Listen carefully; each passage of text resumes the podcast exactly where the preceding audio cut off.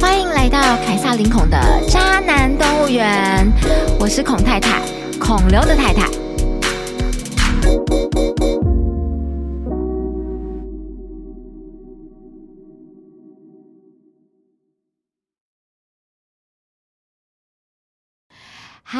我是孔太太，好久不见哦，我又大概一个多月没有更新了。那前阵子比较忙，是因为呃，我弟弟一家人从美国回台湾，那我花很多时间在陪小朋友玩，就是每天晚上都是我跟他们相处的时间。他们前天回美国了，所以我又有时间去做一些自己的事情。那上个月呢？上个月的七月中，我从韩国回来。一回来，其实我本来就想要更新节目，但是呢，谁知道一回来我的猫咪就生病了。一开始不知道它到底怎么了，然后我带它去看了两次兽医。后来呢，就是猫咪的情况也没有好转，然后每天会不停的叫，不停的叫，不知道它为什么叫，有事没事都在叫。我就上了猫咪也疯狂俱乐部去发文询问，说有没有有人也有一样相同的经历。后来呢，一些网友的分享，我才知道说，原来猫咪也有分离焦虑症。那我的猫咪呢，它真的非常的有人气。我连续两篇发文，然后每一篇的按赞数都破万。然后我本来想说啊，我这么穷，我应该试着靠猫咪来赚钱好了。不然，不管是我家的猫，或是路上救援的猫，每一只都在花我的钱。可是呢，后来我就放下这个念头了，因为猫咪真的很不好使唤，困难度很高。那这件事情呢，又让我想到我去年，因为我真的很背，运气很差。那有一个朋友呢，就介绍一个通灵师给我。那我就去找那个通灵师，然后那通灵师就跟我说，叫我不要再接触猫，他说不要再救猫了，然后就说猫有自己的命运，他要我养狗。他跟我说，狗来富，猫来盖坟墓。我听他讲完这句话的时候，其实我的脸色大变。我觉得这个人说什么自己是学佛的人，我觉得这个人根本狗屁不通，他根本就是一个不善良的人。那今天呢，进入正题之前，我想要再跟大家说一下，就是应该有读者或是听众发现我的渣男动物园粉砖不见了，然后有人以为说是被我封锁了，其实没有，是我自己把渣男动物园的粉砖关闭了，永久关闭。嗯，应该有人有印象，就是云考读者或者是听众有印象，我大概在六月。初的时候还是六月中，我因为发文批评 No No 很丑很恶心，结果再次被脸书红标。那可能有的听众不知道红标到底是什么意思，就是脸书其实会把每一个粉砖分成三种不同的类型，一种是绿标，一种是黄标，一个是红标。被红标的粉砖呢，其实就是呃，脸书会觉得说你的内容。呃，什么充满了各种仇恨，然后不值得推荐。那凡是被红标的粉砖呢，都会被严重的去降它的触及率。我之前渣男动物园的粉砖被降触及率，触及率只有原先的，就是原先流量的百分之五不到。这什么意思呢？就是说，要是一篇文章本来可以有一千个人看到，现在只剩下五十个人。所以呢，我不管渣男动物园发什么样的文章，我的按赞数可能都只有二十人到三十人。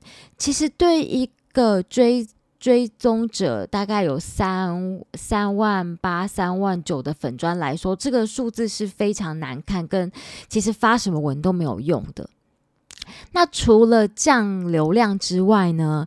脸书还会三天两头的提醒我，如果我再不谨言慎行，然后粉砖将会永远离我而去。那这样的惩罚会多久呢？一年，就是整整的一年。这一年当中，我我可能会因为各种脸书不喜欢的，如果我要发表任何脸书不喜欢的文字，又可能会在。就是再被处罚，再被处罚，粉砖就永远不见。我真的觉得脸书是是世界上最不让人家说真话的地方。那当时呢，就是一开始被脸书红标的时候，其实这是我第二次被红标。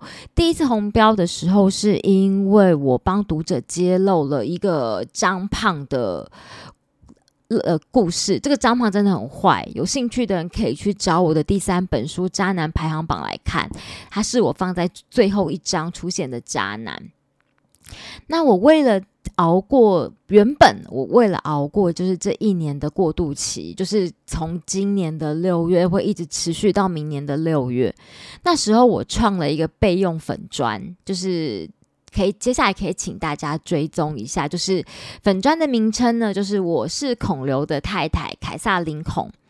我想说，在这一年多的时间内，我就先主要发文发在我是孔刘的太太凯撒林孔那边，然后等到一年后，我再回去经营渣男动物园。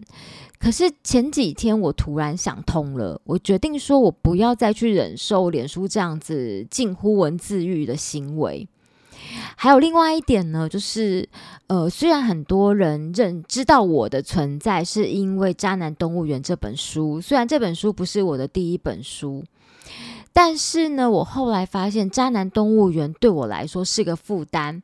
比方说，我之前两三年的时间里，我在经营《渣男动物园》这个粉砖的时候，我不太敢去分享太多自己的事情。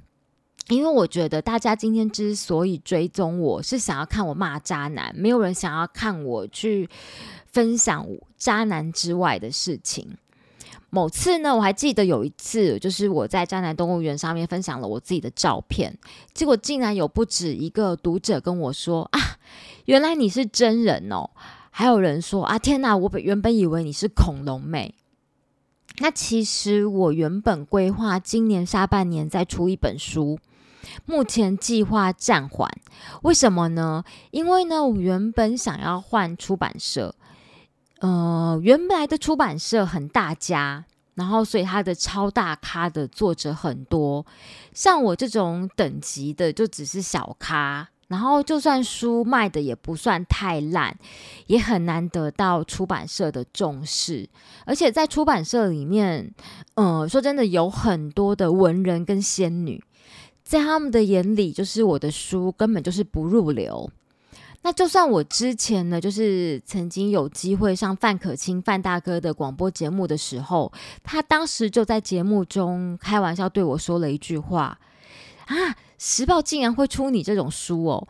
他们一年出了四百多本书，只有你这本最有社会意义。”那因为我要，我打算换出版社。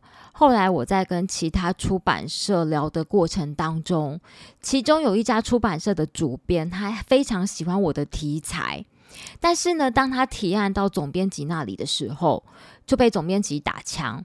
总编辑说：“渣男这种题材有什么好写成书的？他觉得这种东西，老实讲就是搬不上台面。”那我之前呢，也有跟另外一家出版社很大家的出版社的主编接触。他很直白的跟我说：“哦，我很喜欢《渣男动物园》这本书，可惜不是我编的。”然后他跟我说：“嗯，你应该很难再超越这本书，你之后的作品应该很难再超越这本书了。”但是他接下来也问我一句话：“为什么渣男这个题材非得由你来写不可，而不是一个专业的心理咨商师呢？”老实说。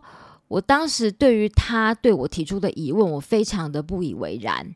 我觉得，其实女孩子根本不需要去知道渣男到底怎么想，他们怎么想一点都不重要。对于女孩子来说，更重要的是明白渣男的一些行为，以及自己要知道如何自保才是最重要的。就这样子，所以我决定暂时不写了。很多人呢都以为说写书出书可以赚大钱，真的没有这种事情哦。我我就跟大家说过，说我之前就跟大家说过，说每卖一本书，作者可以拿到我教大家怎么看，作者可以拿到的就是那本书定价的百分之十。当然，有些作家可能会比较少，或是比较多。那比较多的大概就是像韩国瑜。那以我自己的经历来讲，我写一本书就会穷两年，我已经穷了快六年了。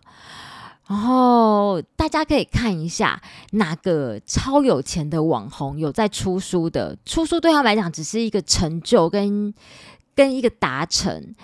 老实说，接业配跟团购真的比较开心。所以呢，我在这边先跟大家说，我决定要让自己脱贫，所以我的出书计划会先暂缓。那之前有跟我分享过故事的女孩子也不用担心，我接下来会用其他的形式，或许我会开始录影片，或者是透过 podcast 来跟大家分享。那如果有厂商有各种的合作需求，都可以来跟我聊聊。接下来呢，我就进入这一集的主题。我想要跟大家聊聊说，哦，一个人出国才是最爽的境界。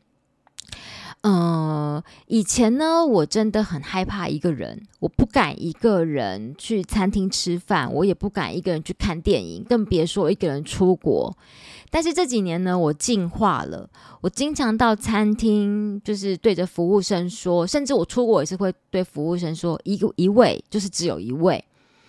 我也喜欢一个人看电影，最近我才去看了《芭比》，然后接下来会再跟大家，接下来会再跟大家分享我看完《芭比》之后的心得。那我也曾经因为不想要让爸妈就是在医院等我，我不止一次去医院开刀。然后我甚至一个人出国了无限多次。我后来回想起来，我之前为什么不敢一个人？原因我说不出所以然，好像就是会单纯的觉得很奇怪，或者是别人看我会觉得我很可怜，然后也会担心说出了事没有人在身边。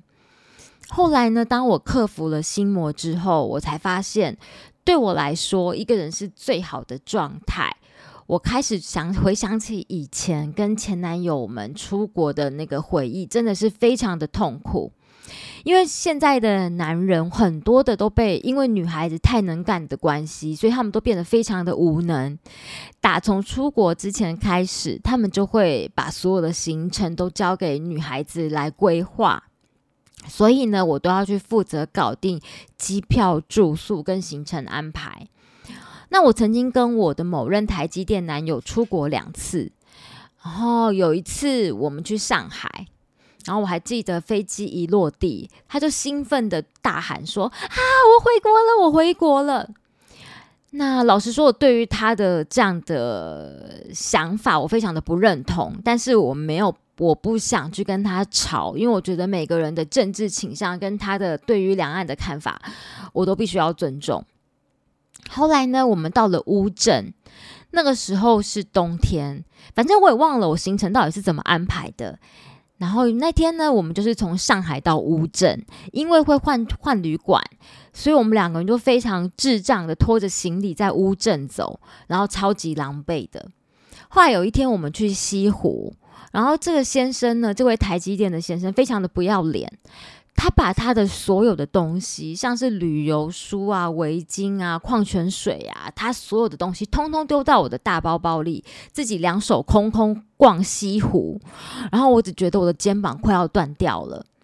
然后后来呢，你呃，那那就是我还记得在西湖的时候呢，他要我跟岳飞的墓地合照，对，就是。蒙阿波，还有跟岳飞的墓地合照，然后还有跟秦桧跪在地上的肖像的那个公仔，那个叫公仔嘛，反正就是跟他合照。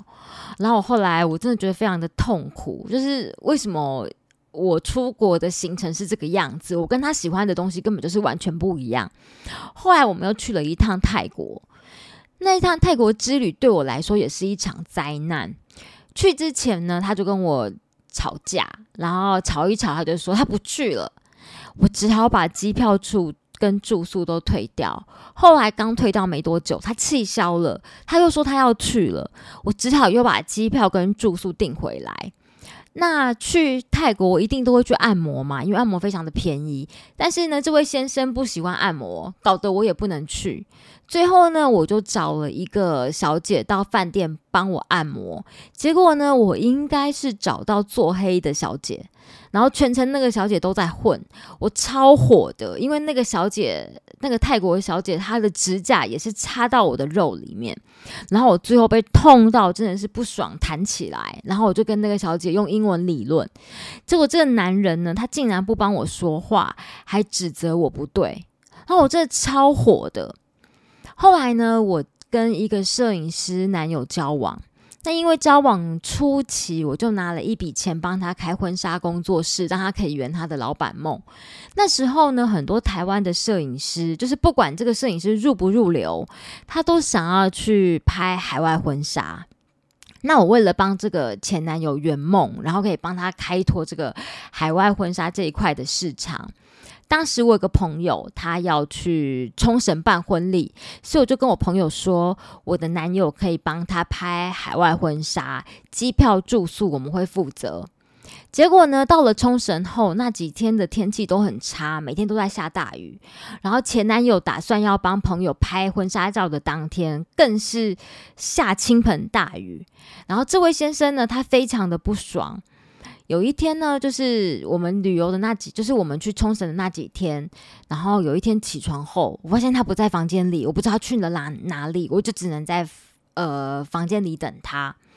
我以为他去抽烟，结果我一等呢，就是快一个小时。他在出现的时候，我问他说：“哎，你去了哪里呀？”他冷冷的跟我说：“我去吃早餐呐。”我问他说：“你为什么不等我？为什么不跟我一起去？”他竟然回了我一句说。日本法律有规定我要跟你吃早餐吗？我真的觉得台湾男人真的很多人都很像神经病。然后因为单身真的很久了，前几年我开始一个人旅行，然后我都是去韩国。然后呢，有了第一旅一个人旅行这件事情，就是你有了第一次之后，你真的会爱上一个人旅行的感觉，一点都不恐怖，哦，而且非常的爽。大家可以想一下，就是。当你去旅行的时候，你可以自己决定所有的行程，你可以随时的去删除或是更改，然后或是增加新的行程。不管你做什么决定，你都不用看别人的脸色，然后。不管你想几点起来，你想赖床多久，都不用担心另外一个人的感受，不用去配合另外一个人的作息。想要吃什么，不想吃什么，也通通都是随着自自己的意愿。然后我就想说，如果我现在有男友，跟着我男友一起到韩国去，我怎么可能去看猛男秀，或者是我半路看到帅哥就拿起手机来偷拍？因为疫情的关系，我已经三年多没有去韩国了。这次回去，一个妹妹跟着我同行。那个妹妹是我单人婚纱的客人，她打算去韩国拍单人婚纱。这个妹妹其实是个非常棒的旅行伴侣，但是呢，我真的一个人太一个人生活太久了。然后我平时在台湾的时候，我也是跟猫独居，所以我发现我已经不太能跟别人相处。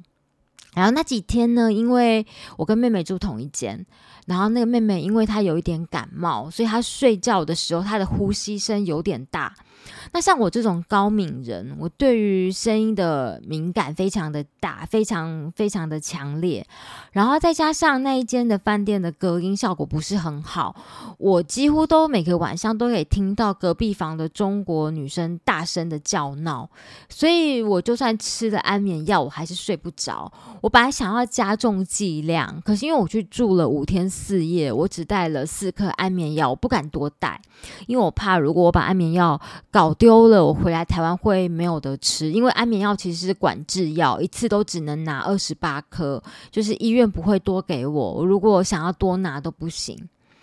那因为这个妹妹她是第一次去韩国，然后我也担心，就是一开始我也是帮她排了一些行程。那我担心这个妹妹有很多地方想去却不能去，所以我自己给自己的心理压力非常大。那我也因为三年没有回韩国，然后对于韩国有一点陌生，韩文也忘得差不多了。那有去过韩国人都会知道，韩国的地铁真的很大，然后出口很多。一不小心就会，呃，走错路。然后我每次搞错的时候，或是走错路的时候，我心里就会很担心妹妹会不开心。其实这个妹妹一点，我觉得她并不在意，可是我自己心里会对于这个妹妹感觉很抱歉，然后这样的感觉其实让我自己非常的不舒服。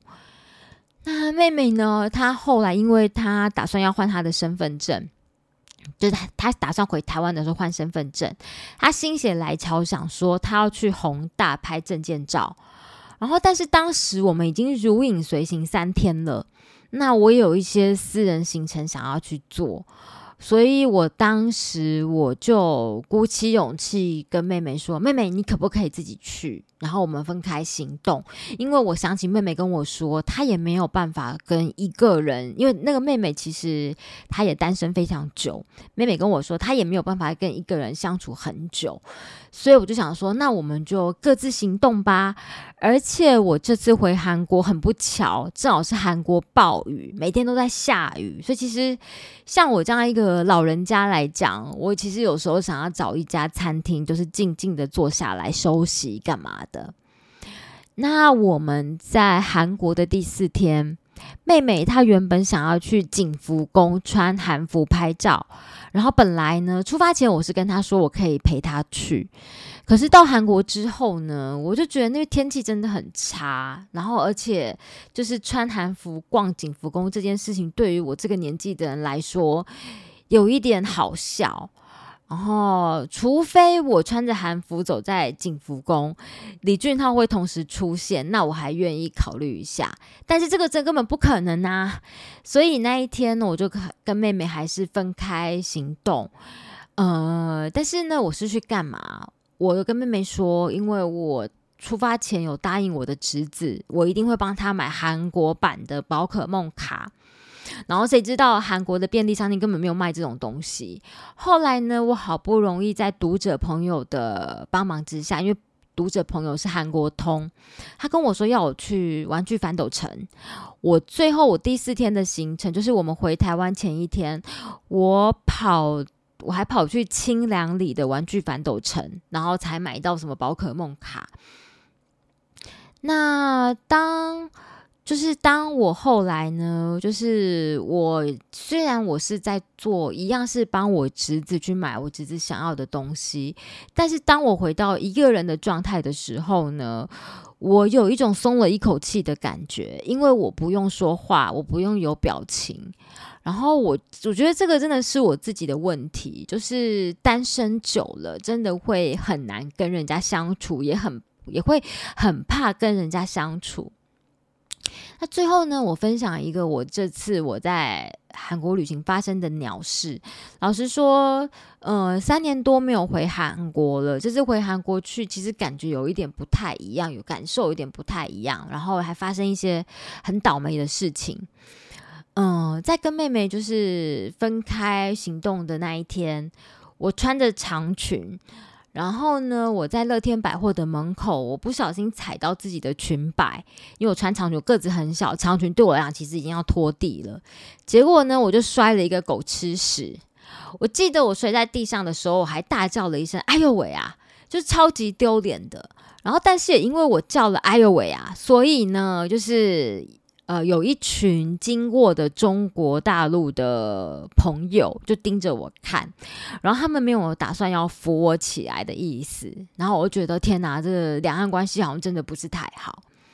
那我当时摔倒，我我做的第一件事情很好笑，我是紧急回头看，因为呢，我跌倒的地方是乐天百货的正门口。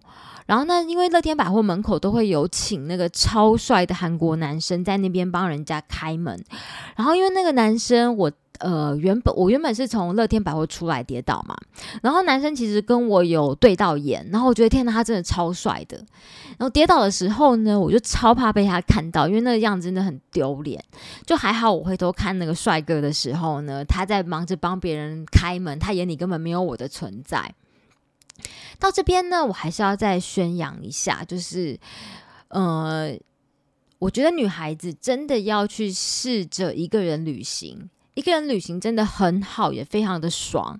就如果你还没有尝试过，现在开始真的不会太迟，你一定会爱上那种感觉。不要觉得好像一个人旅行会很危险或怎么样，其实不会。如果真的害怕这样的状况发生，我觉得一个人旅行可以先从相对安全的国家，像是韩国或是日本开始。然后呢，这次回韩国之前呢，我接了我人生中第一档的厂商合作，就是纳沙登德国品牌的那个行李箱。那我在这边呢，跟大家介绍一下，就是这个行李箱。然后我开团之后，就是其实卖的还不错。那我想要跟大家分享一下这个行李箱，我觉得它的优点，就是第一个优点呢，是它其实是。非常的轻巧，不会笨重。呃，我这次是拿二十九寸的空呃的箱子回韩国。那为什么会拿这么大的箱子呢？因为呢，我每次去韩国都会帮我老公孔刘准备礼物。那光是孔刘的礼物就占了大概我行李箱的一半，所以如果用太小的行李箱的话，我根本就不能带任何我自己的物品回去。那这次我拿二十九寸的行李箱，它的空箱才四点八公斤，我单手都可以把它提起来，就是它的空箱二十九寸的空箱比我家的猫还要轻。那它第二个优点呢，是它是三百六十度的万向轮，就是不管你是向左、向右、向前、向后，每个方向都非常的好拉。那第三个优点呢，是它的手拉感很滑顺，好拉又很好收，而且它有踩多段式的设计，就是满足不同的身高。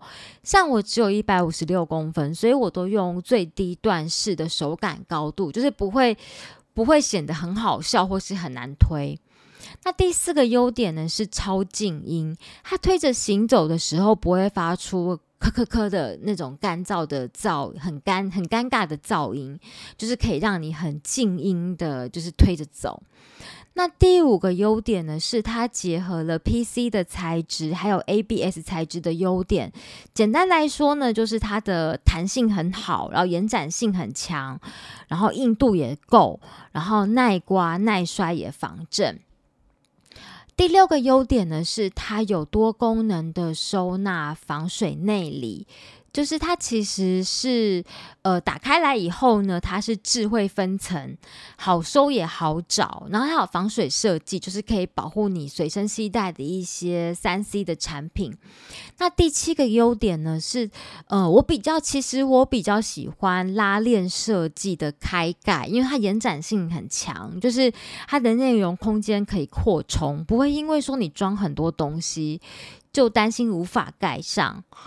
我觉得呢，一个很棒的行李箱呢，就是买一个很漂亮的行李箱。它不只是仪式感，它更是出国前就是最重要的事情。